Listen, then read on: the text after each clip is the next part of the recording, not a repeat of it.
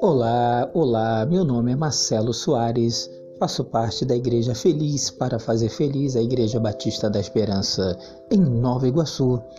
E esse é o nosso podcast Texto Falado número 17, Engajamento Solidário.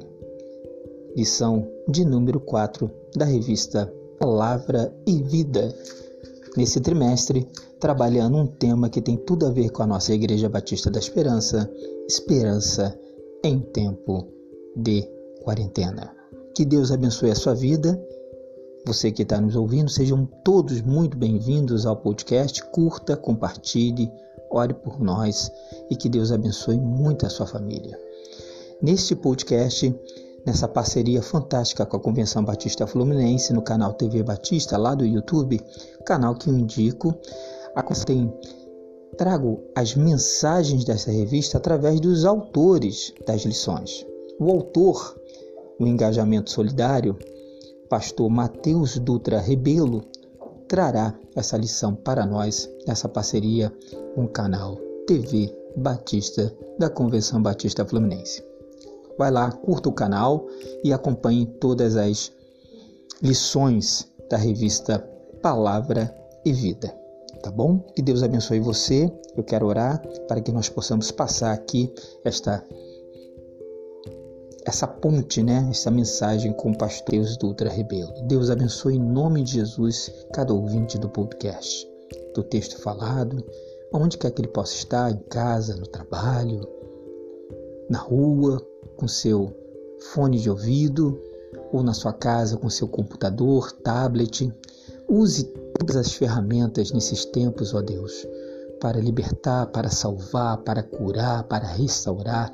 É a minha oração em nome de Jesus. Continue abençoando a Convenção Batista Fluminense, continue abençoando o nosso irmão pastor Mateus Dutra Rebelo e abençoe cada ouvinte do nosso canal arroba Ibeninoar através dessa ferramenta chamada podcast. Em nome de Jesus eu te oro, já te agradeço por tudo. Glória a Jesus, glória a Jesus para sempre. Amém.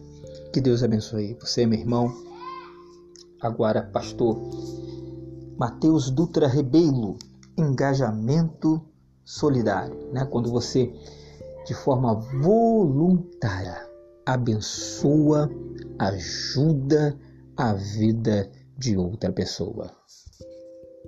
Olá, queridos irmãos, que bom estar com vocês em mais uma aula de EBD da nossa revista Esperança em Tempo de Pandemia, que é a revista do terceiro trimestre da revista Palavra Vida, e nós temos o prazer de refletir um pouco nesse momento que nós estamos vivendo à luz da palavra de Deus. E nisso que está o prazer, não no momento que a gente vive, mas sim de estudar a palavra de Deus observando o nosso contexto à luz do olhar bíblico. E é isso que nós vamos fazer nesta aula número 4, nessa lição número 4, que se intitula por Engajamento Solidário. E o texto base é Filipenses, capítulo 2, versos de 1 a 11. Se você puder aí, pegue a sua Bíblia para você ler, porque a gente daqui a pouquinho esse texto. Primeiro, eu gostaria de introduzir o assunto da nossa aula falando o seguinte: o coração solidário não é uma escolha que nós fazemos como cristãos. O coração solidário, ou a vida solidária, ou engajamento solidário, é da natureza ou seja, é da natureza do cristão. Se você não é solidário, então isso que você pratica não é cristianismo, é qualquer outra coisa menos cristianismo, porque só é cristianismo quando há solidariedade e quando há envolvimento com a vida do outro, dedicação, esforço proposital, intencional para a vida do outro. Então, isso pertence à fé cristã, é indissociável da fé cristã, não podemos ter a fé cristã sem se envolver com o outro. Não é possível. Então, não existe lugar para indiferença, não existe lugar para dar de ombro para os problemas que os outros passam. Faz parte da nossa missão como igreja nos engajarmos nos problemas, na vida, nas dificuldades, nos desafios e também, também, claro que não, como que não, participar das alegrias das pessoas que estão à nossa volta. São sim nosso problema também, sim, nos importam. Por quê? Porque é assim que Jesus fez conosco. Não existe outra razão. E a nossa reflexão de hoje vai partir desse ponto. Olhar para Cristo e ver como é que, como ele se engajou solidariamente para semelhantemente fazermos isso. E nós estamos num momento onde isso se faz muito necessário. Estamos vivendo crise é, sanitária, que é a pandemia de proporções mundiais.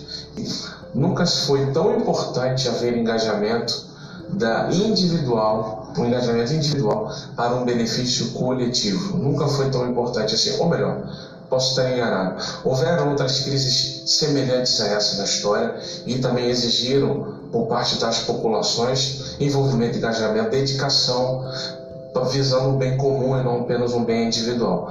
Mas para muitos de nós, para ah, muitas, algumas das gerações que estão vivendo esse momento, é uma novidade essa experiência. Alguns já passaram por experiências de guerras, é? por outras crises financeiras profundas, políticas houveram outras fases da história que exigiram um esforço coletivo das pessoas. Mas a minha geração e algumas outras não experimentaram nada semelhante.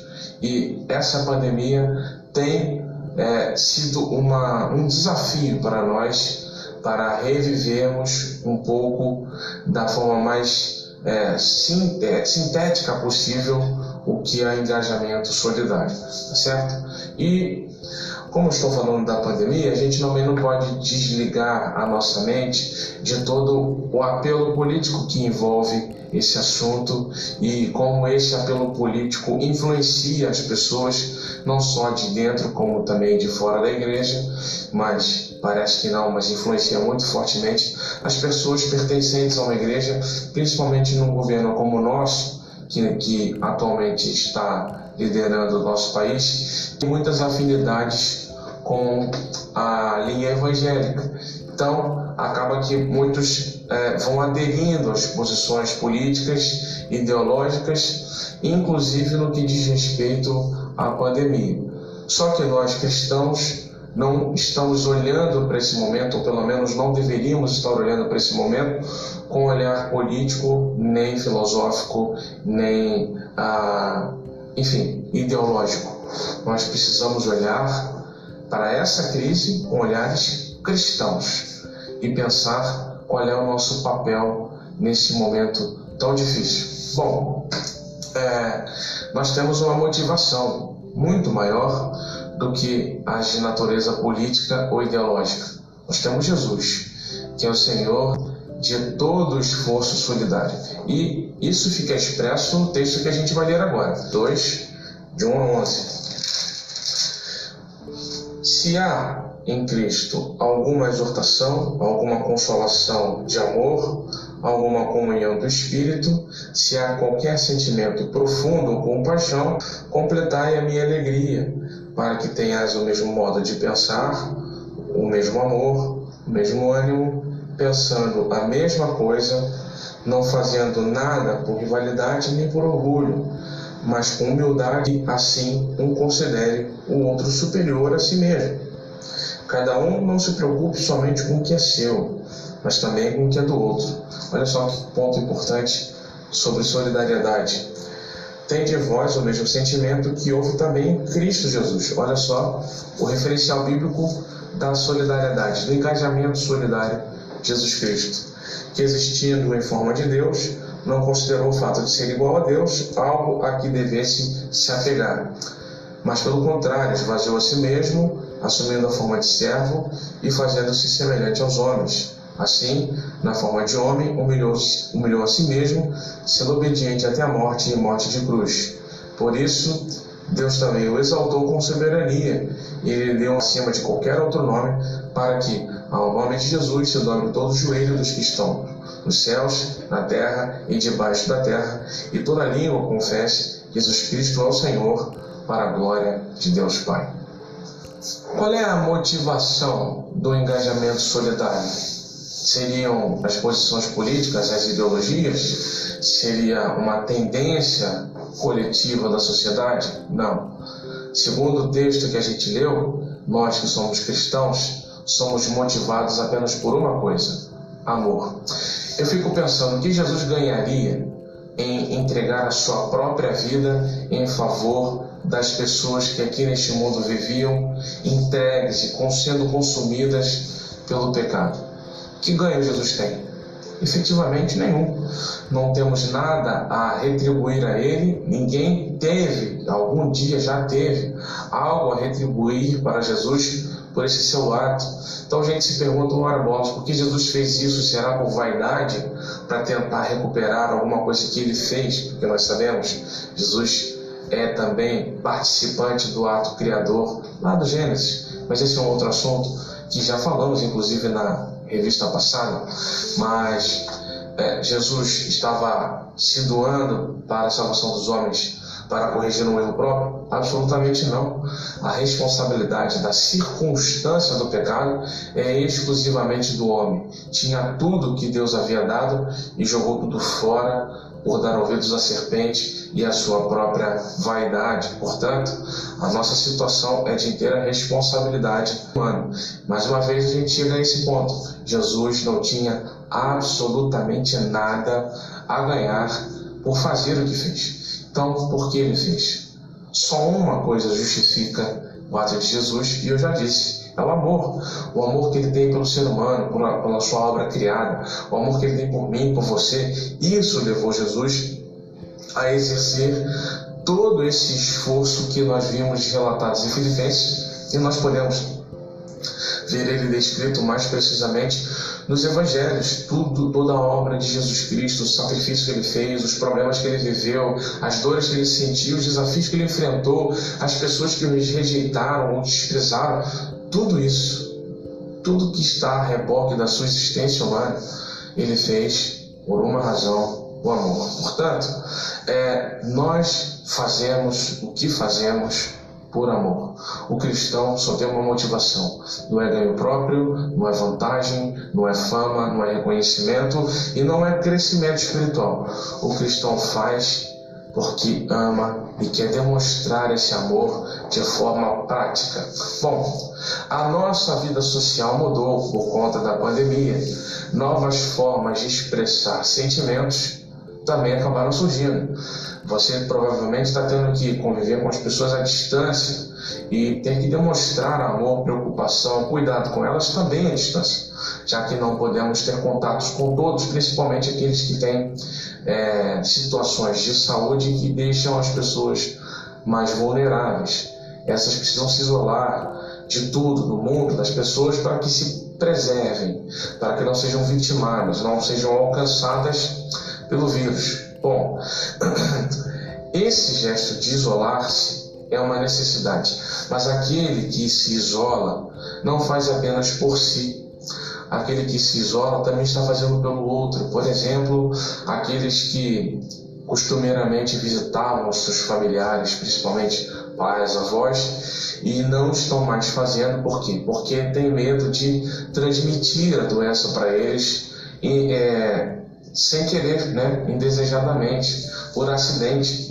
E por amar a pessoa a quem se quer ver, evita-se de ir ver pessoalmente para preservá-lo. É estranho, parece até contraditório, mas não ir ver a pessoa presencialmente hoje acaba sendo uma demonstração de amor. Algumas pessoas vão até se perguntar, mas isso seria realmente necessário?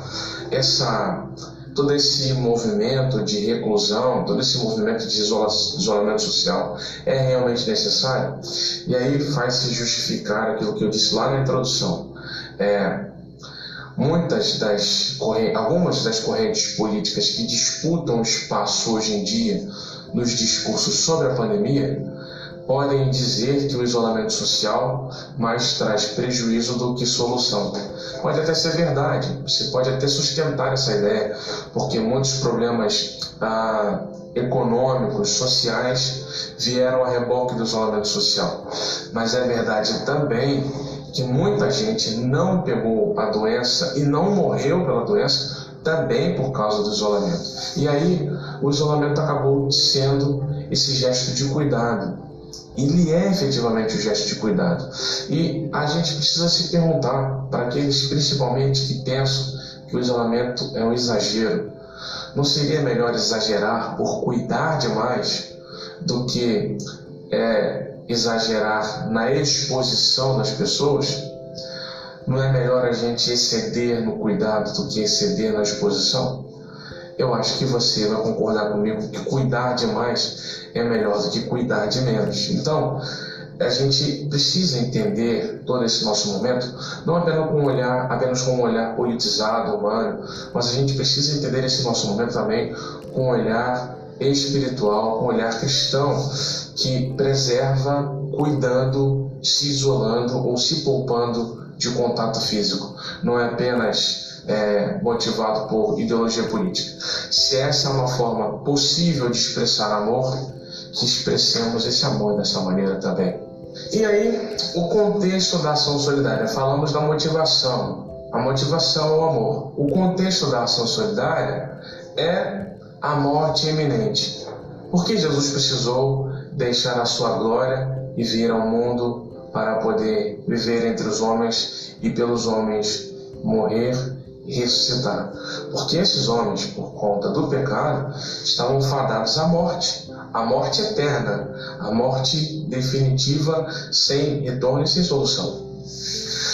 A iminência dessa morte espiritual é a razão pela qual Jesus Cristo empreendeu esse esforço de descer do céu, deixando a sua forma de existência divina, passando a assumir uma forma humana, sendo submissa às dores e vulnerabilidades humanas, sendo obediente a Deus até a morte e morte de cruz, ignorando desejos e impulsos da carne humana ou todo o, todo o contexto atrativo que este mundo acaba se tornando, é, Jesus negligenciou isso pela missão da salvação de vidas. Há um risco de morte, ou havia um risco de morte iminente, morte espiritual causada pelo pecado, e Jesus engajou-se na missão de salvar vidas. E a experiência da morte é algo extremamente angustiante. Não esse é exatamente o fato de morrer, mas a expectativa da morte, o medo da morte. Eu imagino que você já deva ter passado por essa, essa experiência alguma vez, de ter pensado no fim das coisas, ter sentido um pouco de angústia. É, mesmo sendo cristão, porque por saber que um dia vai, vai, se vai morrer. Ninguém quer esse dia, que esse dia chegue, ninguém quer viver essa experiência. Se a gente pudesse escolher, escolher escolheria viver para sempre, não é? E dá um certo medo. E na Bíblia existem inúmeros textos que expressam a angústia que, e a opressão que a expectativa da morte refletem dentro da gente. Há na nossa lição aí um texto do salmista que expressa exatamente essa angústia. Mas olha só o ato de Jesus como ele é transformador. Olha só como é que era necessário. O apóstolo Paulo, em 1 Coríntios 15, 55, vai justamente exaltar a vitória de Jesus Cristo sobre a morte. Onde está a morte, a tua vitória? Onde está a morte, o teu aguilhão? Ou seja, a morte foi destronada. Como disse na revista anterior, a revista escrita pelo pastor Exaltino, a morte morreu pelo ato salvífico, de Jesus Cristo. Então, a, a luta de Jesus, a, a, o contexto da obra de Jesus Cristo, a motivação era o amor, mas a causa era a morte, o perigo era a morte. E era contra isso que ele lutava. E nós, no contexto que nós estamos vivendo, de pandemia, você pode discordar ou não concordar, mas nós estamos vivendo um contexto de morte também. Estamos enfrentando a morte. Olha só, até o momento que eu estou gravando esse vídeo aqui, são 73 mil mortos registrados, fora sem registro, só pelo coronavírus. 73 mil mortos de março até agora, mais ou menos cinco meses de pandemia. 73 mil mortos em cinco meses. Nesse momento que eu estou gravando esse vídeo, mais de 1 milhão e 800 mil casos. fora as subnotificações, que é uma outra discussão que também tem o seu apelo político, o seu aspecto político, mas se for metade disso, se for o dobro disso, seria igualmente ruim uma razão apenas para essa quantidade gigantesca de morte, não é? Uma, essa quantidade absurda de morte por um mesmo motivo é uma coisa, uma situação alarmante, é uma situação que excede a normalidade. Portanto, todo o nosso engajamento ele está sendo realizado para a confrontação da realidade da morte. É contra isso que nós estamos lutando agora. Então, nossas armas precisam apregoar, defender, exaltar, comunicar vida, porque é só com vida que se vence a morte. O nosso dever como cristão é lutar com as armas que nós temos pela vida dos outros e pela nossa também. O engajamento solidário é estar comprometido para que todos tenham vida e tenham vida em abundância, tanto no sentido espiritual quanto no sentido físico. Então, todo o nosso esforço nessa pandemia é para que as pessoas tenham vida, continuem tendo vida, preservem as suas vidas, assim como Jesus se engajou por nós, nós nos engajamos pelas pessoas, porque Jesus fez isso por nós nós precisamos, portanto, fazer isso pelas pessoas também. O nosso contexto é de morte e nós fazemos qualquer coisa para combater a morte com a vida que está em nós. Bom, falamos sobre a motivação, que é o amor, falamos sobre o contexto, que é a morte iminente, agora nós falaremos sobre a ação efetivamente. Como é que se age engajando-se solidariamente. E aí, o referencial de Jesus nesse texto de Filipenses é apenas um: auto-sacrifício. Bom, aí uma pergunta inquietante precisa ser feita: o que nós estamos dispostos a entregar por aquilo que acreditamos? Você acredita nesse valor de Jesus Cristo que nós estamos dialogando aqui? E o que você está disposto a entregar por esse por essa referência, por essa referência que Jesus deixa para nós, por essa causa, melhor dizendo, que Jesus nos apresenta. Aí eu cito na nossa lição a experiência da viúva pobre. Uma oferta miserável, mas com um espírito moral, ético, cultico, grandioso, excepcional, extraordinário. Enquanto o, os outros, ou os ricos abastados, tinham ofertas quantitativamente valiosas, mas moralmente pobres, miseráveis, sem qualquer valor. Ou seja, nessa experiência da viúva pobre, nós nos defrontamos com uma reflexão interessante: qualidade ou quantidade? Ou invertendo, que é melhor dizer, quantidade ou qualidade? Se a gente for olhar para essa parábola, a gente percebe que a quantidade não importa desde que a qualidade seja da melhor possível. E a qualidade melhor para motivar as ações do cristão, a gente já sabe, já estamos falando desde o início da nossa lição, que é o amor. Se tem essa qualidade, não importa a quantidade desde que tenha essa qualidade. E muita quantidade sem qualidade, sem qualidade não significa nada. Pode significar valor monetário às vezes, mas esvaziado de sentido espiritual, de sentido cristão. Então, nós não agimos visando quantidade, nós agimos visando qualidade. E aí a gente olha para esse nosso contexto que a gente está vivendo. Não é? A gente olha para a nossa situação. Falei agora há pouco sobre a gente lutar para preservar a vida das pessoas, gestos que comunicam vida, gestos que preservam a vida, gestos que manifestem a vida, né? Quais são os gestos que hoje expressam cuidado no contexto que a gente está vivendo? É lavar as mãos com mais regularidade, isolar-se socialmente se possível, usar máscaras o tempo todo em locais públicos, não ter contato físico direto com as pessoas, evitar aglomerações, ou seja, são gestos múltiplos gestos que, somados e feitos pela coletividade, vão gerar um resultado efetivo de preservação, de é, interrupção da evolução acelerada da contaminação e, assim, portanto, diminuição, diminuição do número de vítimas. Esse é o contexto. Agora, as pessoas podem achar o seguinte: olha, pastor, esse monte de gesto aí que o senhor está falando, eles são gestos tão pequenos e insignificantes que eu nem sei se eles resolvem de verdade. Bom mesmo seria descobrir a vacina logo de vez, porque aí resolveu o problema. Ou descobrir um remédio que a pessoa tomando quando pegasse o vírus resolvesse rápido a, a doença. Uma vacina para antecipar a contaminação, um remédio para tratar a doença quando ela já tiver acometido a pessoa.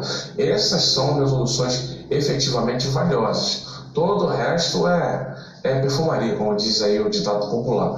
Todo o resto é perda de tempo, é expressão dos interesses dos outros, e aí a gente vai novamente voltar à, à mistura que existe da nossa situação sanitária no mundo com as as posturas políticas e ideológicas que existem no nosso tempo.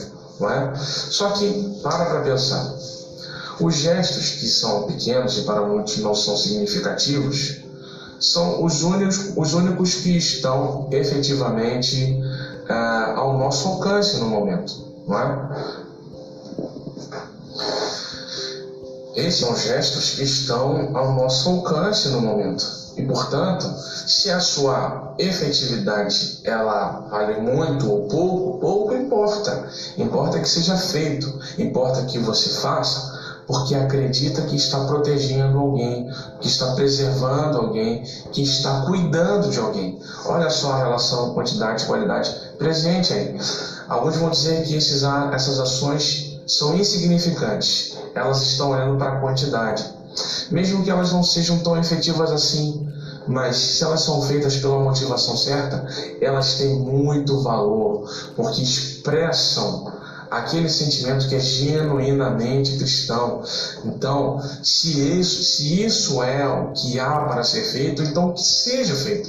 Você pode inventar a vacina? Eu não posso, eu posso te garantir que eu não posso. Talvez você possa, não sei. Você pode inventar o remédio? Eu também não posso. E o que eu posso fazer? Eu posso fazer isso que eu acabei de descrever, isso que está ao meu alcance, como cidadão, como pessoa, como cristão, como pastor. Se é isso que está ao seu alcance, faça isso. Não porque você acredita na quantidade disso, mas porque isso expressa o máximo do seu comprometimento com o bem-estar do outro.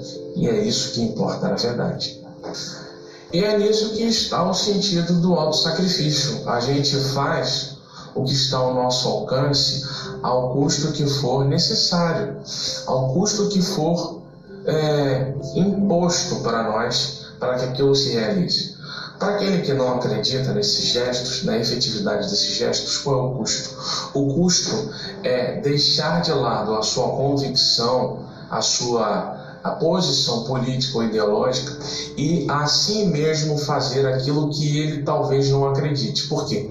Porque, mesmo não acreditando tanto, se isso é a única coisa que existe para ser feita, que eu faça. Porque o meu compromisso não é com a minha opinião, o meu compromisso não é com a minha vontade, o meu compromisso é com a preservação do outro.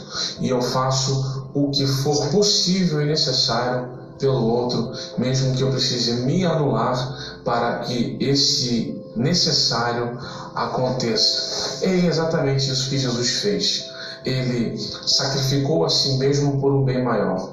Largou a sua posição originária, largou a sua natureza originária para cumprir o engajamento solidário com a humanidade, para poder se engajar na missão de salvar as pessoas. No caso de Jesus, naturalmente os gestos foram grandiosos, mas não se engane, a importância de Jesus não está apenas no atos, nos atos grandiosos, no ato sacrificial, nos grandes, nas grandes pregações, mas também estão nos pequenos gestos, nas pequenas ações, nas palavras singelas, simples, mas sobrecarregadas da, da mais genuína motivação que a vida cristã pode ter, que é o amor. E aí a gente chega no quarto tópico que é a igreja primitiva como um caso concreto. A gente falou da motivação, que é o amor, a gente falou do contexto da ação solidária, que é a morte iminente, a gente falou sobre a ação solidária, que é o autossacrifício, abrir mão de alguma coisa sua ou para si, para favorecer ao outro, colocando o outro em preferência, colocando o outro como prioridade, tirando-se do centro das atenções e colocando o outro no centro das nossas atenções e dos nossos esforços. E agora a gente olha para a igreja primitiva, que demonstrou na prática a efetividade da, do engajamento solidário. O segredo da, da saída dessa pandemia é exatamente o mesmo segredo da igreja para que ela crescesse como cresceu. E qual é esse segredo? A capacidade de agir coletivamente, de agir pensando no bem-estar do outro, de agir e efetivamente entregar aquilo que tem para que o outro esteja em uma condição de cuidado assim como nós gostaríamos de estar e talvez até estejamos. O que a igreja faz é cuidar daqueles que são vulneráveis. Lá no texto de Atos, você vê na nossa revista, que está lá a expressão da igreja cuidando daqueles que eram vulneráveis. Aqueles que, se não fossem cuidados, estariam sim na iminência de morte aqueles que não tinham nada, aqueles que tinham pouco, eles eram cuidados por aqueles que tinham muito de sobra, de modo que aqueles que tinham muito em termos de dinheiro, de comida, de tudo aquilo que fosse necessário, aqueles que tinham muito repartiam o que tinham, se tinham bens, vendiam e repartiam os lucros da venda, para que todos tivessem o que era necessário e a ninguém faltasse e a ninguém sobrasse. Ou seja, um esforço para que houvesse a plenitude do, do, da, da, do cuidado, da satisfação, do atendimento, onde ninguém passasse a necessidade, onde todos fossem supridos. Então, para melhorar o que estou tentando, tentando dizer, a plenitude do suprimento das necessidades. Ninguém passava necessidade. Estavam todos engajados e envolvidos a cuidarem uns dos outros com o que fosse necessário. A igreja expressa isso, expressou isso em toda a sua história. Não é? A gente vê ah, mais à frente igrejas através da, da, orientação e da condução do apóstolo Paulo, ajudando-se mutuamente, igrejas que são mais fortes, socorrendo igrejas que são mais fracas e assim por diante. Ou seja, o cuidado com o outro sempre pertenceu à nossa realidade de igreja e nunca se fez tão necessário expressar esse, essa cultura do cuidado como no nosso momento atual. A igreja ela, ela precisa ser um, um, um referencial para o mundo de cuidado, de zelo, de preservação. A igreja não, não pode desafiar a lógica, desafiar a ciência, colocar efetivamente as pessoas em risco. Ela precisa ser um arauto do cuidado o arauto da preocupação com o outro, o arauto da preservação máxima, aquele que não admite perder uma vida sequer. Essa é a igreja, esse é o papel do cristão, esse é o papel da igreja de valorizar a vida, de nunca banalizar a vida, nunca jogar com a vida das pessoas, nunca arriscar a vida das pessoas intencionalmente. A igreja não está aí para isso. A igreja está aí para cuidar. Essa é a história da igreja e nós precisamos honrar essa história, cuidando uns dos outros, como igreja e individualmente. Se todos fizermos isso, ninguém terá falta de nada e ninguém terá sobra de nada. Todos estarão devidamente supridos. Para a gente pensar e agir, quatro coisas. Todo motivo que precisamos para fazer qualquer coisa é o amor de Jesus. Não precisamos de outra razão. Não precisamos de benefício pessoal, não precisamos é, ganhar uma discussão, não precisamos ter razão naquilo que estamos discutindo, apenas precisamos mover, nos mover em direção ao cuidado, assim como Jesus fez por nós, que é o que ele fez, por querer cuidar de nós, entregou-se, doou-se, fez o que estava ao seu alcance por nós. Por quê? porque tinha algo a ganhar? Não, porque nos amava. Segundo, o cristão sempre luta contra a morte e pela vida. Todas as formas de morte são nossa causa. Nós lutamos contra as formas de morte, oferecendo a vida, mesmo que em gestos pequenos, mas sempre levando a vida de Deus, a vida de Jesus, mesmo que nos pequenos gestos. Em terceiro, é, os pequenos gestos é, ou grandes gestos, não importa o tamanho, o importante é a qualidade desses gestos, a motivação deles. A quantidade, Deus multiplica se necessário, desde que ele tenha a qualidade certa. Não adianta tentar fazer uma coisa grandiosa sem que seja pelo motivo certo. Que bom seria se a gente pudesse, por exemplo, conseguir descobrir a vacina, mas não por querer lucrar com isso ou por querer fama acima de, em cima disso, mas porque a gente tem zelo pelos outros e não quer que ninguém mais morra, ninguém mais fique doente. Portanto, nos envolvemos com grandes ou pequenos gestos, não importa o tamanho, desde que eles estejam alinhados com a motivação de Jesus Cristo. E por último, a igreja é o quartel-general da ação solidária, do engajamento solidário. A sua história afirma isso. Precisamos honrar essa história. Que Deus abençoe você, a sua vida, a sua família, a sua igreja. Eu sou Mateus Doutor Rebelo, pastor adjunto da primeira Igreja Batista no bairro São João, em São Pedro da Aldeia, igreja do meu coração. Aqui eu mando um abraço, não somente para a minha igreja, mas para todas as igrejas presentes uh, na nossa convenção e que estão desfrutando dessa aula. Um abraço a todos.